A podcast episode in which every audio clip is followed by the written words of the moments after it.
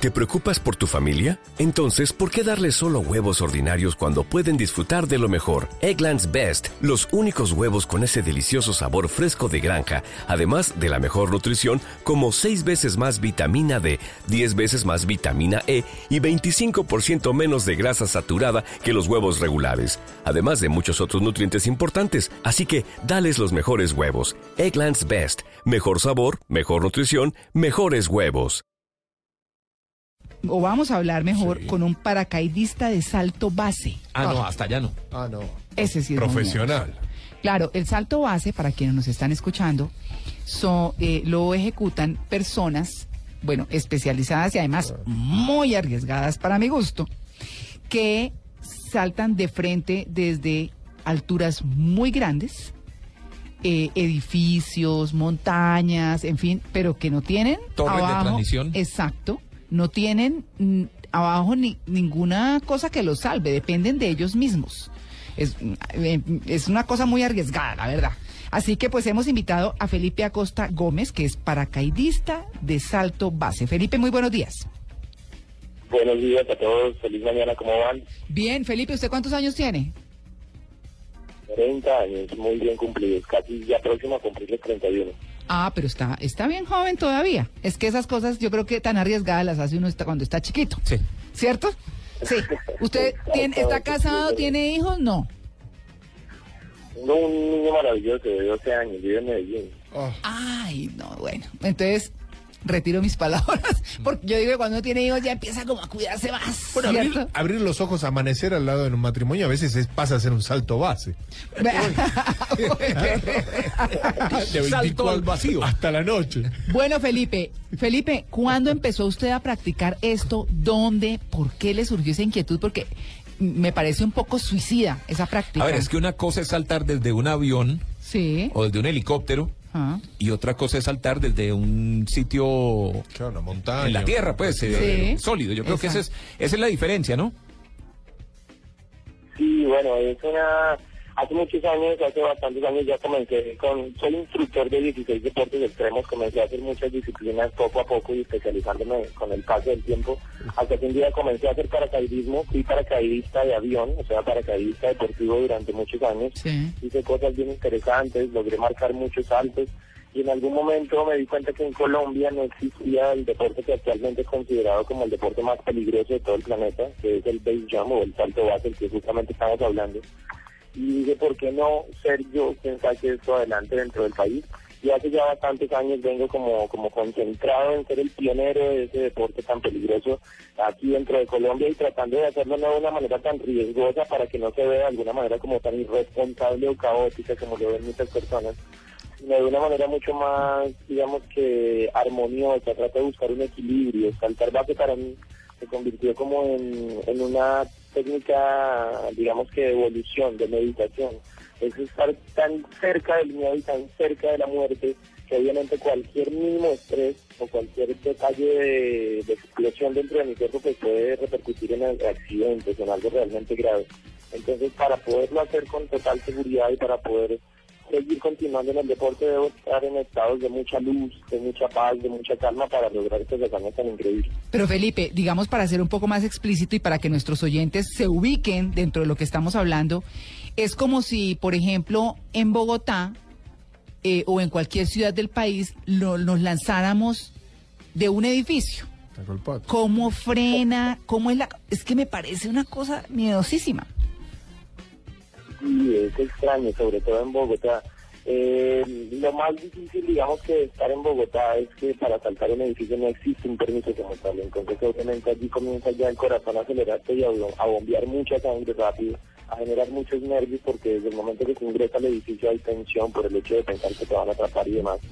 Después tener que estar parado en el borde de un abismo, para muchas personas pararse en un abismo de 10 metros es difícil, imagínate en un abismo de más de 170 metros. No. Pero claro. Eh, tener el paracaídas en la espalda, la garantía tuya es saber que tú mismo lo empacaste, que está correctamente empacado, que es un equipo y una tecnología que va a funcionar correctamente, pero pues de igual manera no deja de dar miedo el hecho de pensar que abra o no de una manera correcta El último punto sería el aterrizaje. En Bogotá es muy difícil aterrizar porque hay muchos obstáculos, hay cables eléctricos, hay postes, hay peatones, hay vendedores ambulantes, hay carreteras, hay muchísimos lugares donde fracturarse un hueso o incluso perder la vida. Entonces que estar muy concentrado para poder hacer la tarea de una ma- buena manera, digamos. Es que además, perdón, eh, eh, además no es lo mismo saltar desde un avión que va, no sé, a 3.000 pies de altura sobre el, sobre el terreno. Que usted tiene más... que tiene todo el tiempo Sí. de saltar, de contar, de abrir el paracaídas, de planear y todo lo demás, a esto que es un edificio que puede medir, ¿qué? 150, 200 metros, no sé cuánto mide la Torre Colpatria, por ejemplo. Sí.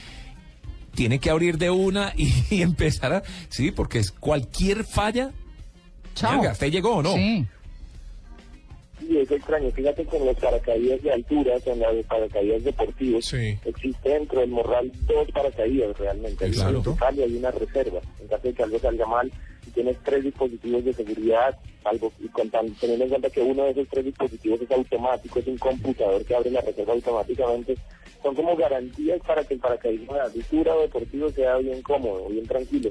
En el base, que es lo que yo hago, que es como te digo el deporte más peligroso del mundo, no existe ni- ningún dispositivo de seguridad, no existe el computador que te mencionaba y solamente tengo un paracaídas. El paracaídas que se abre debe abrirse correctamente o si no, pues otra sería la historia. Vos sabés, Felipe, que hacías referencia a, a- a tu estructura, ¿no? A tu, a tu experiencia en paracaidismo.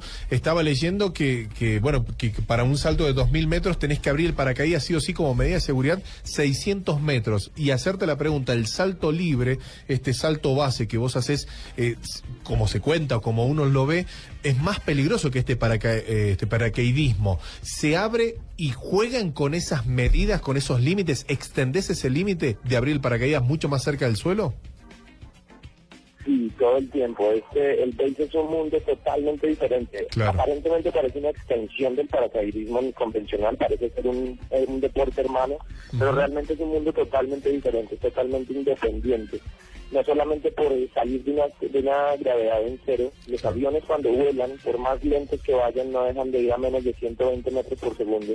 Entonces no existe el vacío, no existe el vértigo. En cambio, cuando saltas de un edificio, de un puente, de una antena o de una pared, pues obviamente esa sensación de que todos tus órganos te van hacia la garganta y empieza una aceleración brutal es bien extraño. También sentir el piso cerca. En el, en el paracaidismo deportivo usas telémetros o, Sí. altímetros audibles que te dicen más o menos a qué distancia debes abrirle. En el base todo se maneja por sensación, todo es visual, todo es saber que ya casi te vas a impactar, entonces debes jalar para que se abra rápido. Y bueno, es, es increíble, no sé cómo explicar. Este, este tipo de saltos están reglamentados por la ley o todo lo que hacen ustedes va contra la ley. Por ejemplo, cuando saltan desde un edificio en el centro de una ciudad. Y digamos que la respuesta muy humilde y muy sincera sería sí, es eh, prácticamente ilegal. El salto base era hasta hace algunos años un deporte 100% ilegal en todo el planeta Tierra. Hasta hace unos años aquí se han venido como digamos que abriendo o permitido algunas zonas de salto, algunos puentes en Estados Unidos, algunos lugares ya lo ven con buenos ojos y lo permiten. En el caso de saltar un edificio, digamos que más que tener permiso del Estado o una organización, sería, digamos, que tener la, la confianza o el permiso del propietario del lugar, que de igual manera tampoco sucede en Colombia.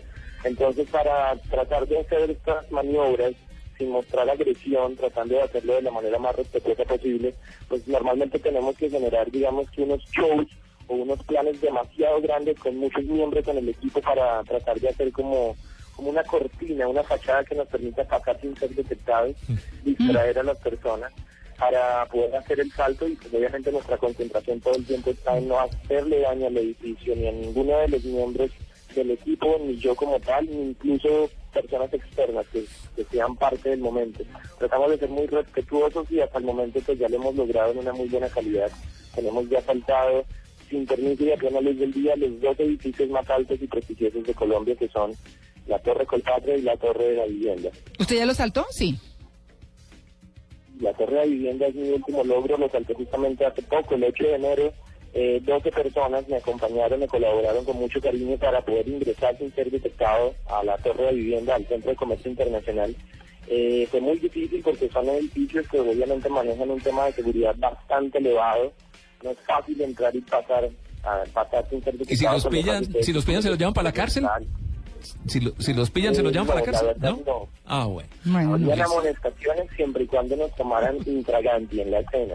Bueno. Los planes que hemos ejecutado hasta el momento han sido tan bonitos y tan bien hechos que lo hemos logrado sin ninguna repercusión, porque primero no hemos afectado ni a la locación ni a ningún miembro del equipo, y segundo hemos sido prácticamente invisibles durante todos los operativos. Bueno, pues ahí está. ahí por la, aquí en Bogotá por la séptima. Que o le caiga un tipo encima con un paracaídas. Uy, no, que complique. Pues bueno, es eh, Felipe Acosta Gómez, hoy en Yo Soy Paracaidista de Salto Base. Suicida. Felipe, muchas gracias y un feliz día y mucha suerte en todos sus saltos, ¿o yo? Gracias, los invito con mucho cariño para que ahorita en febrero no se pierdan mi nuevo, mi intento por el noveno récord mundial en mi carrera. Intentaré quemar un parapente en el aire en el Gran Cañón del Chicamocha. Están todos invitados. Uah, ¿Y eso es cuándo? Es ahorita en febrero en el Cañón del Chicamocha, exactamente encima de Tanache. Mm, listo, Justo. allá estaremos.